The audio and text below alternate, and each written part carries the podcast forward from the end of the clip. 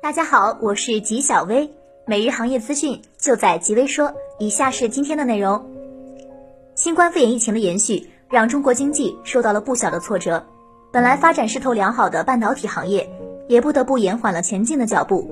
尤为严重的是，半导体行业中大量的中小微企业正在遭遇严重的现金流短缺问题，而本该为这些企业进行输血的投资机构，却因为疫情的阻隔，无法进行正常的投资活动。而此时，全行业空需一个全新的渠道来完成投融资的对接工作，为这些企业注资。极微网敏锐地观察到这一情况，及时推出了投融资频道，以二十四小时运营团队为半导体创业项目、行业资本提供资源对接平台，并随时对创业项目当前的诉求进行统计报道。纪晓薇表示，极微网未来几个月会依托投融资平台开展更多活动，助力半导体行业的融资解困。为进一步统计留抵税影响，极微网整理了 A 股上市半导体公司的留抵税情况。根据二零一九年中报数据，五十家 A 股半导体公司的留抵税高达四十亿元。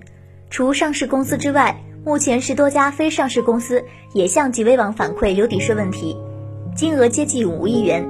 疫情当前，大量企业扣需补充现金流，多家上市公司高层向极微网表示。建议国家对集成电路行业月末增值税留抵税额实行全额退税，并加大执行力度。纪晓薇觉得，如果国家能够调整留抵税政策，对很多半导体厂商的现金流问题解决有很大帮助。据极微网调查了解，国内三大封装厂商长电科技、通富微电、华天科技都有测温枪中红外传感器芯片封装产线，以及部分包含呼吸机等处理芯片、模拟芯片等封装业务。这三家封装厂商均已开工生产，目前正在全面复工当中。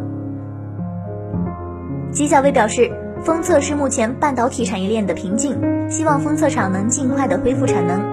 南山区公布的数据显示，截至二月九日，已提交复工备案数两万一千五百一十八家，这和总数为几十万的商业主体相比，仍属少数。由于目前疫情还未出现拐点，深圳工业园区企业防疫排查非常严格。药品、食品等部分行业率先复工，政府排查力度仍十分严格，因此选择复工的南山企业还是少数。纪晓薇认为，相对而言，北京的复工最容易，相信未来一段时间内，其他城市的条件也会放松。一月二十三日，武汉华中数控用于生产人体红外测温仪的原材料出现短缺，采购的原材料当中还缺少一千只美国 RSSI 公司的内存芯片。在极微网的平台上，元和普华投资管理有限公司投委会主席陈大同得知了这一消息，并且立即安排华中数控与 RSSR 董事会对接，仅十五分钟就解决了存储器缺货的问题。此事发生后，极微网意识到抗击疫情也需要半导体产业贡献力量，随后几日里，经工信部协调，武汉凯尔文光电。烟台爱瑞光电等多家红外测温仪器厂商，又在极微网的协助下解决了多项半导体元件短缺的问题。纪晓薇觉得，对于测温仪而言，需求量暴增导致供应链难以承受，原因有很多，没有使用国产元器件是主因，国产供应链反应速度是欧美厂商无法比拟的。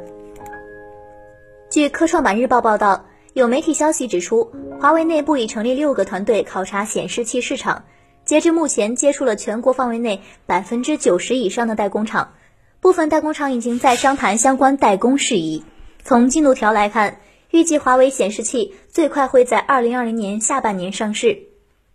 吉小薇觉得，小米成功抢了传统电视厂商的份额，华为能强行进入并站稳联想的空间吗？以上就是今天的全部内容了，也欢迎各位听众的投稿，我们下期再见。